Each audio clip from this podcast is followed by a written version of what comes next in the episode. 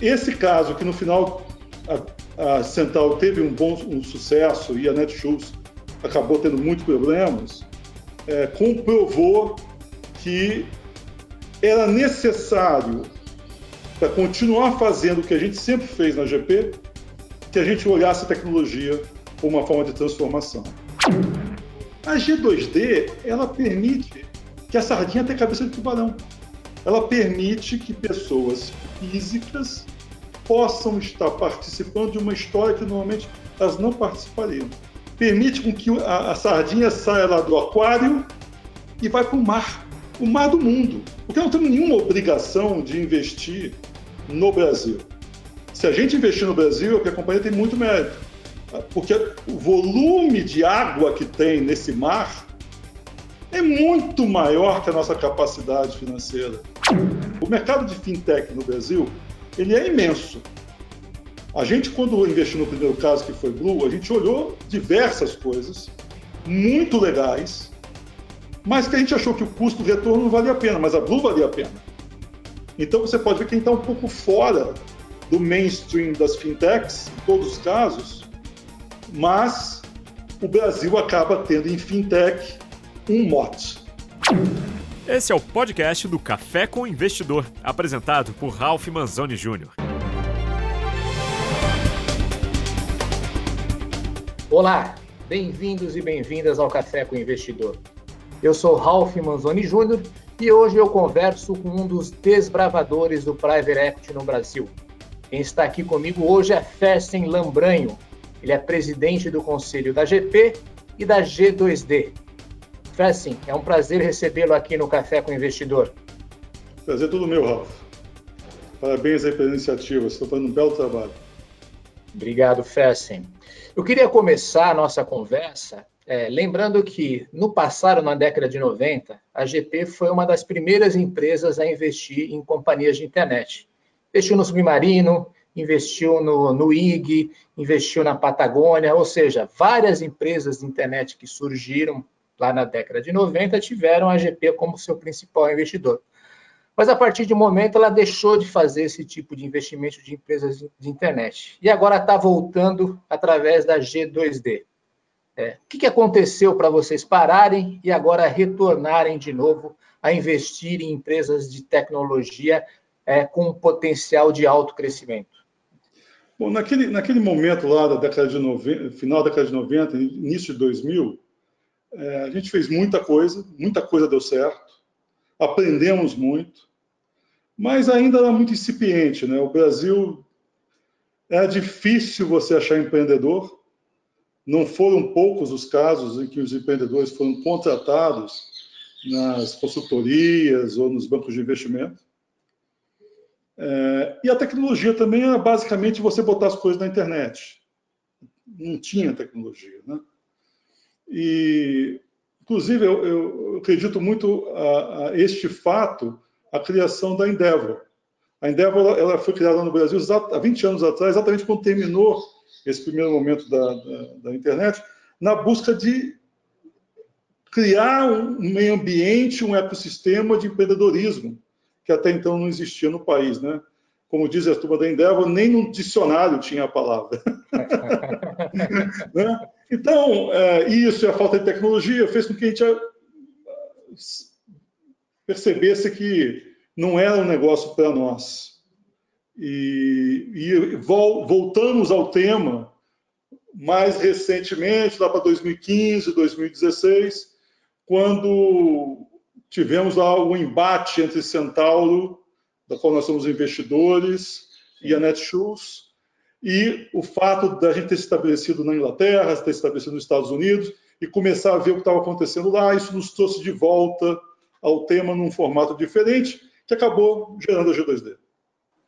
Mas qual era o embate entre Centauro e Netshoes que fez vocês voltarem ao tema de investir em empresas de tecnologia?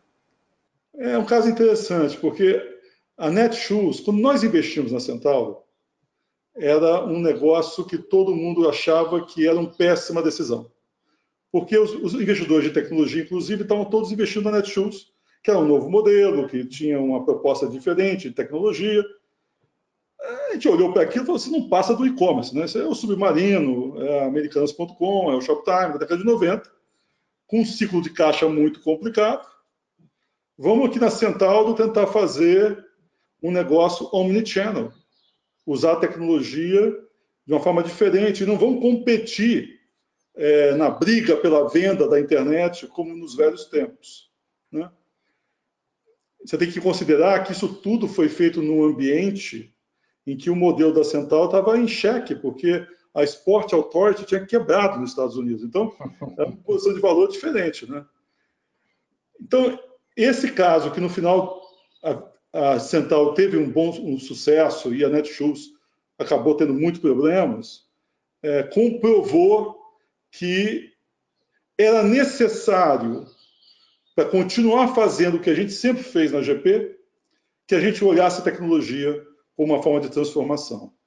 E isso, aliado ao fato de a gente estar exposto aos Estados Unidos e à Inglaterra, e as propostas que vinham para nós de novos negócios, isso tudo carambolou para fazer com que a gente voltasse para o tema num formato totalmente diferente do passado, buscando investir em companhias que tivessem empreendedor muito bom, tecnologia muito robusta, lições da década de 90, tá. mercado grande, e aceitando fazer uma coisa que a gente não fazia na GP, que é ser minoritário.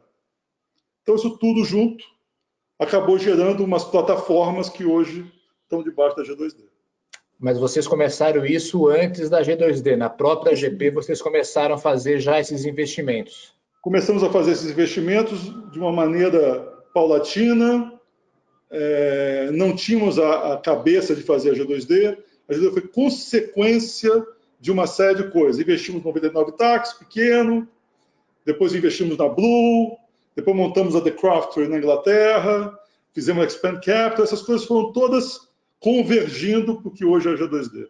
O que, o que eu acho que, que tem muito mérito, porque foi um negócio que a gente fez com capital proprietário da GP, objetivando um resultado que a gente percebeu em determinado momento que podia ser muito maior e podia trazer muito mais gente para participar.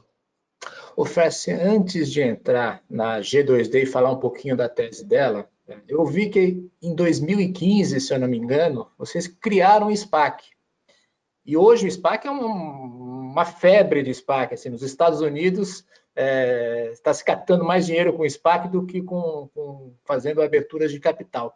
É, me é conta um pouco dessa história. A gente abriu, a gente fez um SPAC em 2015 e era assim faroeste, foi bem no início. E, e, foi um momento e foi muito difícil conseguir investir o SPAC. Porque fazer o SPAC, levantar um SPAC, não tem nada de difícil. Porque, na prática, o gestor corre o risco, põe o dinheiro na frente, e os investidores têm, dinheiro, têm direito de puxar o dinheiro se não gostarem da oferta que está sendo feita para viajar com uma companhia. Então, Sim. a posição do investidor é muito mais tranquila que a do sponsor.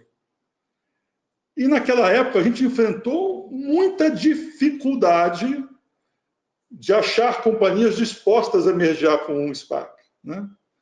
E terminamos fazendo até um deal bem bacana. A gente fez, o, a gente mergeou o nosso SPAC com uma companhia chamada Rimini Street, que está aí, é uma companhia que tá tendo, tem muito sucesso, que faz, que faz manutenção de Oracle e SAP por um custo muito mais baixo para grandes empresas e tal. Mas a gente viveu um ambiente em que os targets não queriam conversar com o SPAC. O que está acontecendo hoje é que o SPAC se transformou numa alternativa do IPO, porque os targets conseguem ter um diálogo com o SPAC, que é um diálogo similar ao M&A. Então você faz uma abertura de capital negociando como se fosse um M&A e não estão disposto a um book building de IPO. É mais uma forma de abrir capital. E aí, eu, em função do momento, eu acredito que em função do momento de de companhias de alto crescimento, esse mercado acabou pegando, pegando tração que não tinha em 2015, quando não estava focado em companhias de crescimento. É, de fato. Agora, voltando à G2D, vocês estavam me contando que começou a fazer esse investimento de uma forma paulatina como capital proprietário na própria GP. por que a decisão de separar isso e depois de levá-la para a Bolsa? A decisão. O ponto é o seguinte: a gente acabou de construindo três, três pilares muito interessantes. Né? Se você olhar a G2D como ela está hoje, ela tem um negócio que eu chamo de a Unilever do século XXI, que é a The Craftery. A The Craftery tem um time baseado em Londres que usa inteligência artificial para capturar a cabeça do consumidor e entender que marcas podem estar fazendo sucesso, mesmo que ainda sejam pequenas. A gente investe normalmente entre faturamentos de 10 a 50 milhões de dólares ou de pounds. Né?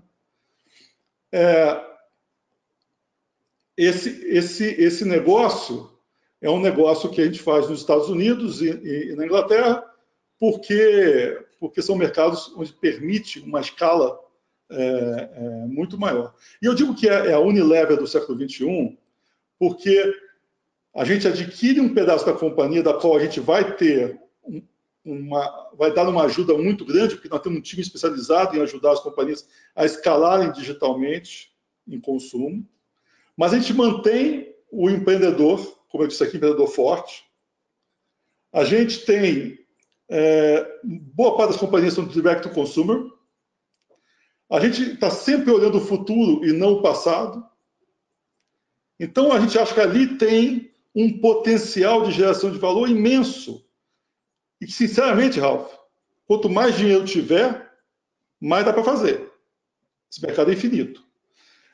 Imagina quantos trilhões de dólares é o mercado de consumo Estados Unidos e Europa. Né? Tem um outro pilar, que é o pilar de investir diretamente via GP, Brasil ou Estados Unidos, ou até mesmo Inglaterra, usando a nossa capacidade, nossa expertise, mas nesse pilar a G2D hoje tem preponderantemente companhias no Brasil que têm por objetivo tornar o país um, um, país cujo custo de transação é mais baixo e mais eficiente. Então você tem uma SERC, que é uma, uma companhia de, que faz registro de recebíveis, totalmente digital. Você tem o mercado Bitcoin, que as pessoas sempre falam de cripto, e eu gosto de falar de blockchain, e vejo o blockchain como uma coisa fenomenal, é, do ponto de vista de reduzir custos e melhorar o acesso a tudo no mundo. Né? Você tem uma Blue, que é uma fintech B2B, que é raríssimo, que faz a relação é, entre entre indústrias e varejo em cadeias onde existe uma necessidade de financiamento longo e são cadeias mais frágeis, você reduziu o custo de transação, então acho que isso é um outro pilar. E um terceiro pilar, que é nos Estados Unidos, basicamente Silicon Valley, em coisas disruptivas, totalmente disruptivas. E esses três pilares em conjunto, que fazem todos a mesma coisa, que é investir em companhia como minoritário, bom empreendedor, tecnologia robusta e mercado grande, permitem um cross-fertilization muito grande. E a gente percebeu que o capital proprietário da GP não é suficiente para o tamanho da oportunidade. Então, decidimos abrir capital dessa história e trazer pessoas para serem nossos sócios nessa jornada. É... A G2D e se você olhar os ativos da G2D, todos eles estão focados em fazer o mundo ser melhor. Sem exceção. Quer seja na parte de consumo, na parte de tecnologia, na parte disruptiva. Né? Esse momento que a gente está vivendo é fantástico. É muito bacana. E, eu, e, o que tem de mais bacana nesse mundo, isso tem muito a ver com a minha história pessoal. Eu, como nasci nas Americanas, eu, eu aprendi desde cedo a, a, relevância e a importância do varejo. Eu sou apaixonado pelo varejo. Né? Então, você construir um veículo como a G2D, que permite investidores de bolsa no Brasil a participarem dessas histórias globalmente, uma missão bacana é uma missão legal, entendeu? Porque como é que funciona o mercado no Brasil? Você tem os, as grandes assets, que são verdadeiros, são os tubarões, né? São os tubarões. Tudo, todos os IPOs, tudo vai para eles porque eles vai por gravidade, não é verdade? E nós, pessoa física, você, eu, a sua esposa e tudo mais, a gente é sardinha. A G2D, ela permite que a sardinha tenha cabeça de tubarão. Ela permite que pessoas físicas possam estar participando de uma história que normalmente elas não participariam. Permite com que a, a sardinha saia lá do, da, do aquário e vai para o mar. O mar do mundo. Porque não temos nenhuma obrigação de investir no Brasil. Se a gente investir no Brasil, é porque a companhia tem muito mérito. Porque o volume de água que tem nesse mar é muito maior que a nossa capacidade financeira. E essa é a principal razão da gente abrir o capital da G2D. O sonho ser grande, não ser pequeno. É. O Fred, o que me chama a atenção é que nessas três estratégias que você citou, se você olhar assim, Brasil, tem investimento em fintechs. Acho que as, das, dos cinco investimentos que vocês é, fizeram são fintechs. Quando você olha The Crafter, que é no, no Reino Unido, é, você está falando aí de criar a Unilever é, do século 21.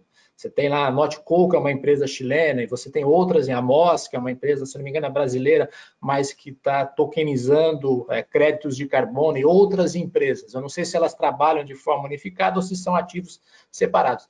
E nos Estados Unidos é um braço de venture capital tradicional, onde tem cinco unicórnios lá, se eu não me engano, que já foram é, in, investidos. É, é, isso mesmo? Você está olhando fintech no Brasil, criando a Unilever do futuro no Reino Unido e atrás de unicórnios nos Estados Unidos? Vamos lá, é um pouco mais complexo que isso, mas é, é, é, a gente podia sintetizar assim, mas eu vou tentar explicar melhor. Primeiro, no final do dia, a Unilever do futuro, que está baseada em Londres, tem 90% dos investimentos nos Estados Unidos, que é um mercadaço. Que é um mercadaço, tá certo? E, e, então, por exemplo, todo mundo fala da Notco, porque a Notco é conhecida, porque a Notco construiu um negócio realmente único de inteligência artificial para construir é, é, carne ou proteína a partir de planta e tal. Mas eu vou te dar uns outros exemplos. Né? Diaper. Diaper é uma companhia do meio oeste americano, que faz fralda de bambu. Cara, nos Estados Unidos são bilhões de fraldas por ano que são usadas. E leva 400 anos para decompor. A fralda de bambu, ela não só é melhor para o bebê, como ela é melhor para o meio ambiente. E na hora que o, o, fundador da, da, da Diaper foi fazer uma aquisição, em vez de ele comprar uma outra empresa de fralda, sabe o que ele comprou? Uma empresa de reciclagem, para garantir que seus clientes possam devolver a fralda e ser reciclada. Né? Também posso falar da, da, da, da Tomboy X, que é um caso super interessante, uma companhia fundada em Seattle por um casal de mulheres que, que faz lingerie all inclusive. Isso significa todos os gêneros, todas as formas, todos os cor corpos e tudo mais. A gente investiu nisso há dois anos atrás. A gente investiu nisso há dois anos atrás. E, e hoje eu vejo a Victoria's Secrets Sim. fazer uma reportagem no Wall Street Journal de domingo, imensa, com a nova CEO explicando que é um absurdo eles só terem as Angels, que é um absurdo eles nunca terem feito um negócio para as mães, é um absurdo eles nunca terem feito um negócio para as mulheres gays, a gente precisa fazer uma segunda marca. No mesmo dia que saiu isso no Wall Street Journal, minha mulher recebeu em Londres um, um e-mail da Max Spencer com uma propaganda de lingerie igual a Tomboy X. Quer dizer, a gente foi capaz de perceber dois anos antes uma tendência como essa ou a Riverwood, que é uma companhia de CBD, que nós somos a maior companhia integrada de produtos CBD nos Estados Unidos. E eu posso passar o dia falando das coisas que a Kraft está fazendo. Tá certo? Então, qual é o país que mais consome no mundo? Estados Unidos. Então, mesmo baseado em Londres, a única companhia. Agora tem uma outra que não foi anunciada ainda, mas a única companhia que a gente tem na Europa chama Edgar Cooper, que faz comida natural para cães e gatos. Todo o resto está nos Estados Unidos. Estou querendo dizer com isso o seguinte: que não, a gente não tem todo o capital do mundo, a gente tem um capital restrito. E a gente precisa maximizar né, esse capital. Então, o que acaba acontecendo por gravidade é que os lugares atraem aquilo que eles têm de maior perspectiva. O mercado de fintech no Brasil ele é imenso. A gente, quando investiu no primeiro caso, que foi Blue, a gente olhou diversas coisas muito legais, mas que a gente achou que o custo-retorno não valia a pena, mas a Blue valia a pena. Então, você pode ver que a gente está um pouco fora do mainstream das fintechs, em todos os casos, mas o Brasil acaba tendo em fintech um mote. Né? Quando você vai e sai do mundo crafter e vai para os Estados Unidos, Aí tem de tudo. Tem, como eu já disse, tem foguete, tem financiamento na África, tem EasyPost, que é uma companhia que tenta dar opção para pessoas que não querem estar na Amazon, que não querem mostrar para a Amazon o que elas vendem, como vendem, e querem ter a opção de entregar para o seu cliente como se fosse na Amazon, sem passar pela Amazon e coisas assim. Então, é, é, é, eu diria que nós estamos longe de carimbar que Brasil é fintech, tá. mas dificilmente a gente vai fugir da, do que é a, o, o, mote do momento de um país. Te respondi. Não, vai... não, respondeu, mas quer dizer, não vai ser só fintech, mas fintech está no seu. Vai não, tá... Até agora foi o caso. Tá. Aconteceu. Ô, Fé, se você faz investimentos pessoais também em startups, além da, da GP e do, da, da G2D. É, um caso que é conhecido, contado inclusive aqui no Café com o Investidor, é o investimento que você faz com um dos investidores, um, um, um dos LPs é, do Big Bets. Você tem outros investimentos? Eu, eu, eu, eu evito, eu evito fazer investimento na, de forma ativa, né? É, o Big Bets é um investimento que eu fiz por uma causa. O dia que o Manzano sentou na minha frente e disse o que ia fazer, eu falei, eu estou dentro para te ajudar. Tá certo? Eu vi, eu vi ali um, um, uma causa muito grande e uma perspectiva de tempo similar a, a que eu penso. E, em função disso, eu tenho algumas coisas pequenas que eu ajudo na área de carbono, em plataforma de ajudar é, mulheres a empreender, algumas iniciativas de, na área de, de imprensa, que é uma coisa que eu acho muito importante, fundamental para o mundo, né? Inteligência artificial, porque, e aí, aí eu fiz alguns investimentos em inteligência artificial e fiz investimento em fundos de deep tech, porque são coisas que eu acho importante para a minha formação e para o meu conhecimento. Então, o que eu faço fora de GP, ou é para ajudar novas formas que podem melhorar o mundo, ou como educação, para que eu possa fazer as coisas que tem que fazer na GP, na G2D, melhor. E você pode citar o nome dessas empresas? Por exemplo, a de carbono, que você estava comentando, que foi um dos investimentos, ou outros que você acabou investindo para ajudar e para aprender mais? Eu, eu, eu, gosto da MOS. Eu acho que a MOS é um, é um, é um negócio assim, é, é, é, muito disruptivo e acho que todo mundo que puder ajudar deveria ajudar. Está longe de resolver o problema do meio ambiente da Amazônia, mas é uma grande iniciativa, uma das, uma das boas iniciativas. Né? Eu, eu, tenho tentado ajudar o, a Wishi, que é uma plataforma da Rafaela Bassetti, que eu acho que tem ali muita coisa positiva, né? muita coisa positiva para ser conquistada. Não é um caminho simples, um caminho complexo, porque é nicho, né? É, você nicha. É, Acompanho muito de perto a Cyber Labs, do Marcelo Salles, no Rio de Janeiro, que, na minha opinião, é provavelmente a coisa mais interessante que tem no mercado brasileiro nessa área, em termos de conhecimento. E estou em, em fundos de Deep Tech, como eu comentei com você. Tem um fundo inglês, e sou investidor do Grids, do Gui, que é um fund of funds muito bem estruturado, que investe só em deep tech. Esse é o que dá pra, esses são os que dá, dá para dizer. Tá legal, então. O, o Fessi, eu comecei o Café com o Investidor apresentando você como um desbravador do private equity. E dá para dizer com toda certeza que quando você é, saiu lá das lojas americanas, foi trabalhar é, no GP e depois se transformou em sócio do GP, que assim o mato era muito alto quando vocês começaram. Hoje a gente vive um momento completamente diferente, de extrema liquidez.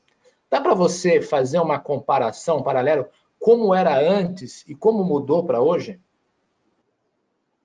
Dá. Veja bem, tudo cresceu, né? Tem muito mais coisa. Tem muito mais coisa. Então você fala assim, ah, era mato alto, mas tinha menos coisa, tinha menos abertura. As pessoas estavam menos dispostas a vender seus negócios, a sair. Hoje todo mundo quer vender os seus negócios. Você vai no OPM, quando eu fui no OPM, já vai fazer 20 anos, era engraçado que os americanos, assim, no primeiro ano eles iam lá, todos eram empresários. No segundo estavam pensando em vender o negócio. No terceiro ano já tinham vendido. Isso para nós brasileiros era impossível. A gente se aproximou um pouco mais disso. Então, eu não, eu não acho, não. Eu acho que, que as coisas cresceram, os, o mundo ficou mais interconectado, as oportunidades aumentaram.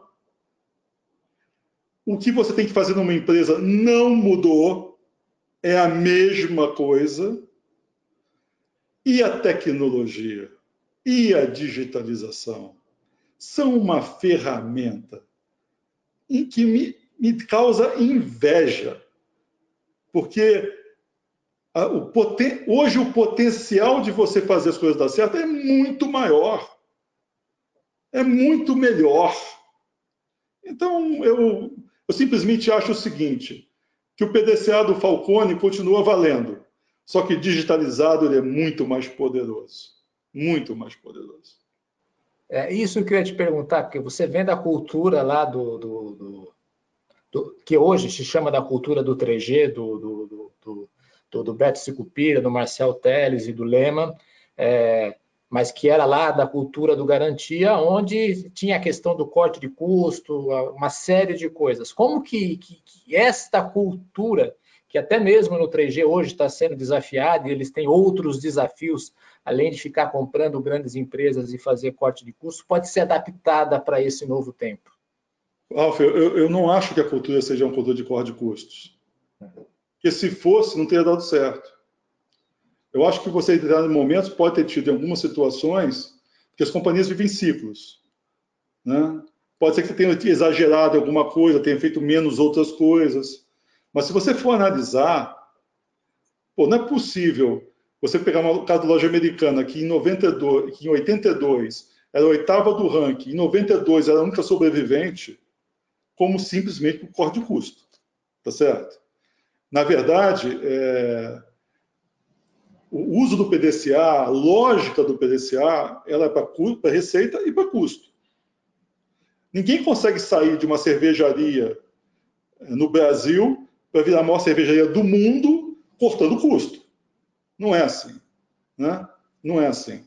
O que, o que eu acho é o seguinte: a tecnologia de você estabelecer meta, de você acompanhar a meta, dar velocidade, que era muito dependente da qualidade das pessoas que estavam ali no dia a dia, a, a digitalização torna isso muito mais fácil de ser feito. Tá Você depende menos das pessoas e os processos podem ser menos dependentes de pessoas, o que só potencializa o modelo. Agora, eu te dizer, 20 anos, 30 anos numa empresa, você tem ciclos. Eu costumo dizer que a vida boa quando o ciclo é assim. A vida é dura quando o ciclo é assim, porque é, é mortal, mas é sempre ciclo. Então, eu acho que quem seguir o modelo, seguir fazendo a coisa certa, olhando a receita, olhando a despesa, ainda botar a digitalização em cima, vai ter sucesso. Eu não tenho dúvida. Você acha que essa é a fórmula atual agora? Eu acho que é, é a forma do ser humano. Planejar, executar checar, reanalisar e replanejar. E quanto mais rápido você fizer isso, mais eficiente você é. Então, quando você coloca isso no digital, isso pode ser muito mais eficiente.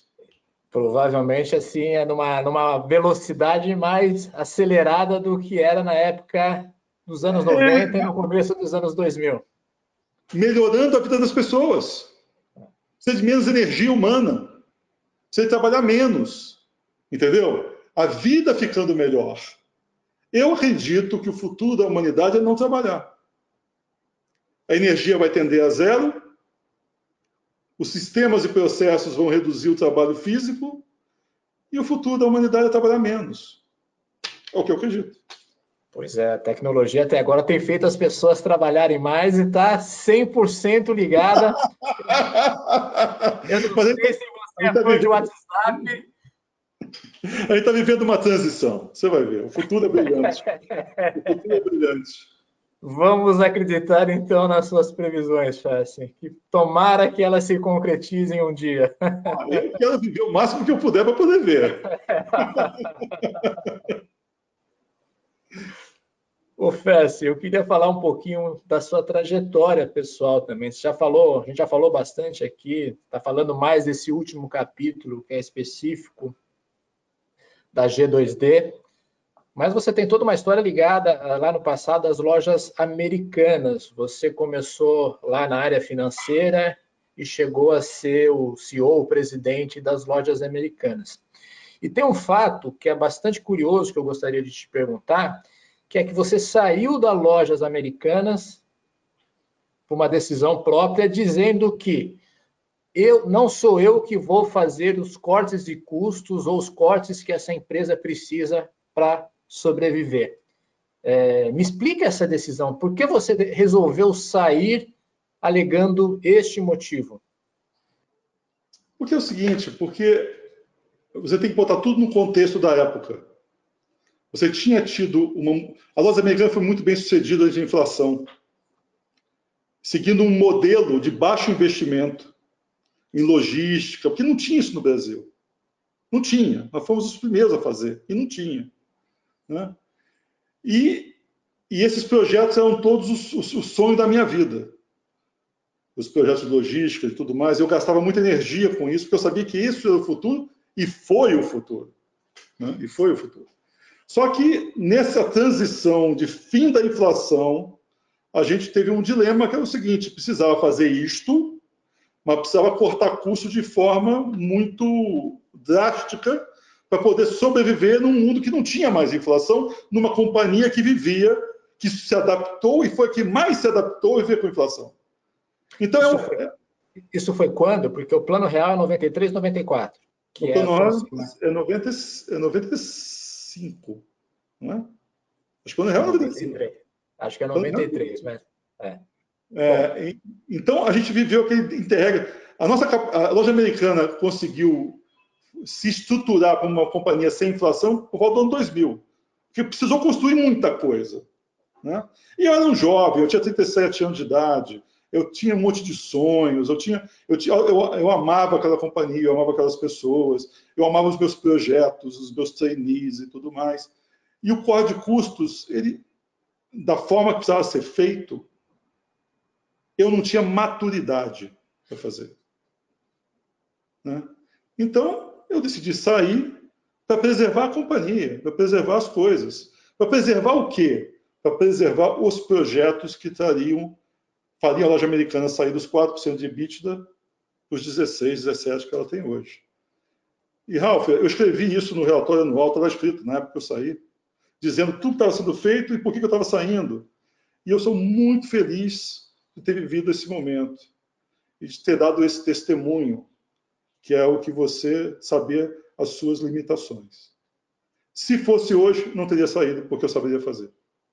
Eu não sabia. É. Você não se arrepende, então, da decisão? Não, não me arrependo, porque no contexto daquela época, eu, eu, eu, eu era o correto. Hoje eu saberia fazer.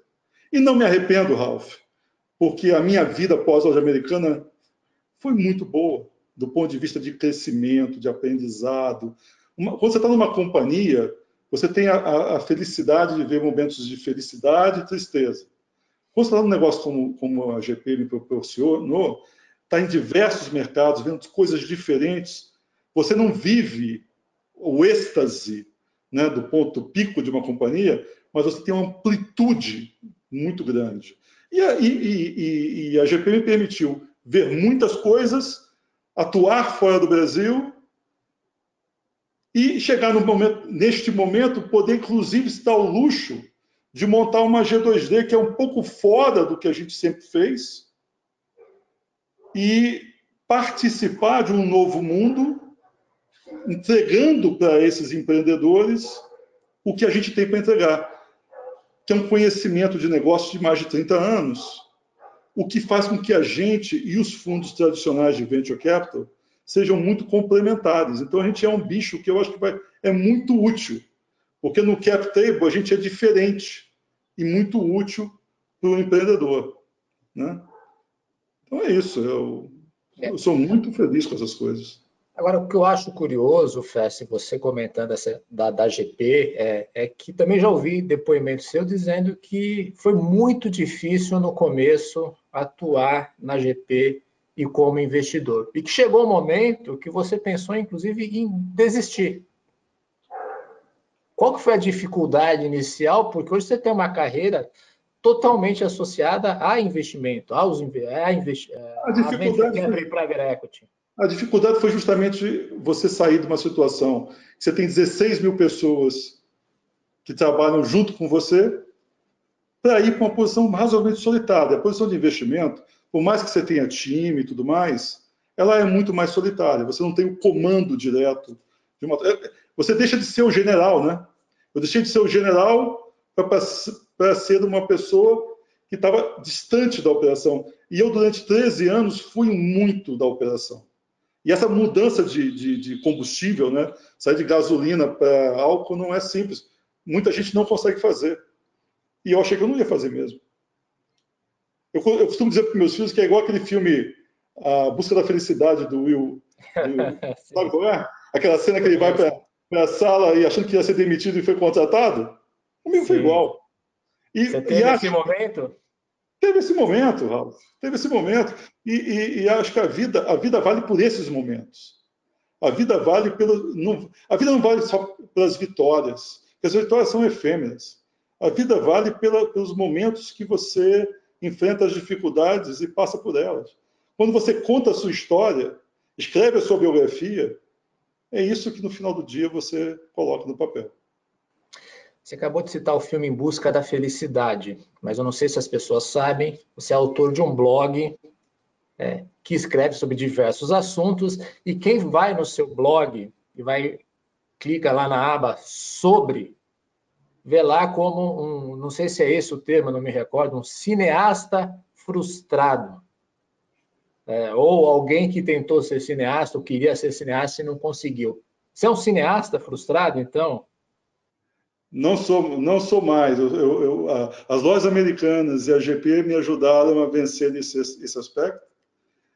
E eu acho que, que essa vontade que eu tinha de fazer cinema na minha adolescência, me ajudou muito em ser a pessoa que eu sou e fazer o tipo de trabalho que eu faço. Você tentou ser cineasta ou você gostaria de ser cineasta? Eu gostaria, eu gostaria, mas é, eu fiz os dois ou três filmes pequenos quando eu era adolescente e tal, mas eu teria sido péssimo cineasta. Não, não, é, não, não, não tenho, acho que foi correto não ter sido. Só que eu, só que eu aprendi, isso me ensinou muitas coisas de como lidar com pessoas e como construir cenários e buscar soluções. E, e, e tem que dizer também que, do mesmo jeito que cineasta frustrado, se não me engano, é um empreendedor animado. Muito. E cada vez mais. E cada vez mais. Ralf, pensa no seguinte: a gente, aos pouquinhos, foi construindo essas plataformas. A plataforma da G2D ela é muito única. Não tem nada parecido no mercado brasileiro em bolsa uma pessoa com 10 mil, 15 mil, 20 mil reais poder investir um negócio nos Estados Unidos de fralda de bambu, né, que tem um certo tamanho. A gente está falando de investir num nível de risco muito menor que o venture capital tradicional. é muito, mais, muito menos venture e mais capital quem está oferecendo. É, é muito bacana, porque você está construindo uma nova, uma, uma, uma, uma nova história, né? Você vê o seguinte, a gente, a gente chegou no, no IPO da G2D com um conjunto de ativos e teve muito ceticismo. Por que esses caras estão fazendo isso? Se é tão bom assim, por que eles estão vendendo ação? Por que eles não ficam com esse negócio na mão deles e tal, não sei o quê? Passou 60 dias, tem 60 dias o IPO da G2D. Dois eventos. O valor daqueles ativos já subiu 61%. Em dois eventos. Né? É... O que eu estou querendo dizer com isso é o seguinte: quando você, quando você faz um filme, você está tentando fazer o quê? Você está tentando criar em duas horas um conjunto de sensações que leve a uma atitude. Pelo menos essa é, é, é, é são os cineastas da minha geração, né? Que queriam mudar o mundo através do cinema. Eu acho que quando você faz um negócio como a gente está fazendo na G2D, nós estamos criando, abrindo uma porta, uma possibilidade para que um jovem de 20 anos, para que uma senhora de 45 anos, para que um senhor de 60 anos, né, possa ir além do que ele está acostumado e possa ajudar o, o país a pensar maior, a pensar grande. Isso é mais do que cinema. Isso pode ser muito mais do que cinema. Mais do que o Bertolucci sonhou quando fez Novecento. Aliás, quais são os seus cineastas prediletos ou seus favoritos? Ah, essa é uma lista muito longa. Mas eu diria para você, eu até escrevo no meu blog, eu escrevi um artigo sobre isso.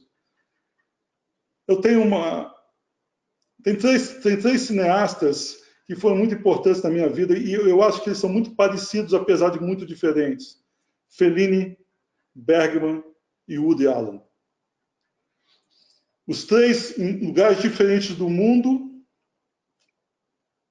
falando sobre a vida, sobre as famílias, sobre as pessoas, falando sobre o que a gente é. Que mesmo que e isso vai acontecer, mesmo que a gente quase vire um robô, tocando as nossas peças, vivendo 120 anos, a essência, esses caras falaram. Em ambientes muito diferentes, na gelada Suécia, na louca Nova York, e, na, e no interior da Itália. É o ser humano. Bem legal, Fessing. Estamos chegando ao final. Private equity, private equity não é finanças, é psicologia. Ah, é? Tem que contar, tem, tem que fazer o storytelling. Nisso, acho que você está é, fez, tá levando do, do, do, cinema para o private equity. Ralf, deixa eu te dizer uma coisa. O maior evento deste ano em finanças no Brasil não foi o mercado Bitcoin virou um, um unicórnio, os IPOs que aconteceram.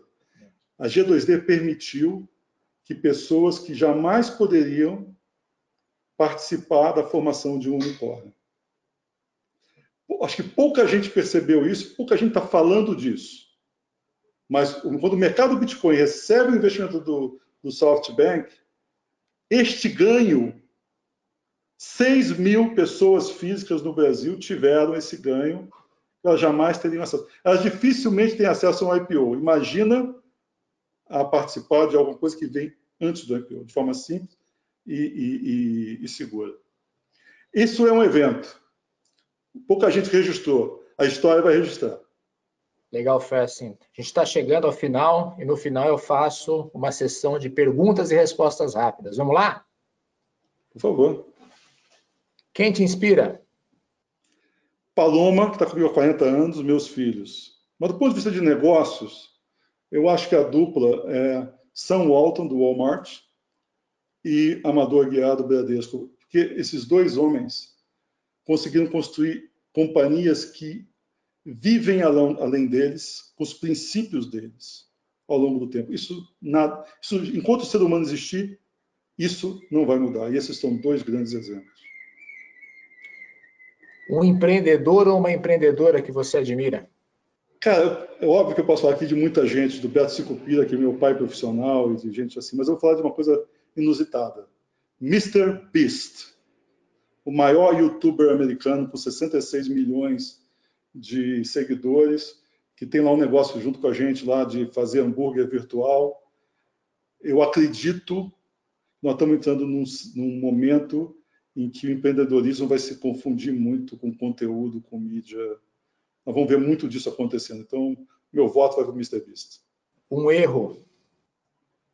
Todas as vezes que a gente investiu, porque tinha pressa, precisava investir, porque deveria fazer o investimento e não, e não demos tempo para tomar a decisão que ela tem que ser tomada, sempre de cabeça fria e tem um exemplo de, de, desse investimento, vocês tiveram uma fase na, na, na GP que foi a partir de 2008, fase... 2009, em que vários investimentos não deram certo. É, na verdade, foram vários, foram três, mas foram três grandes, e eu acho que boa parte da razão foi exatamente o que eu acabei de falar aqui. Um acerto.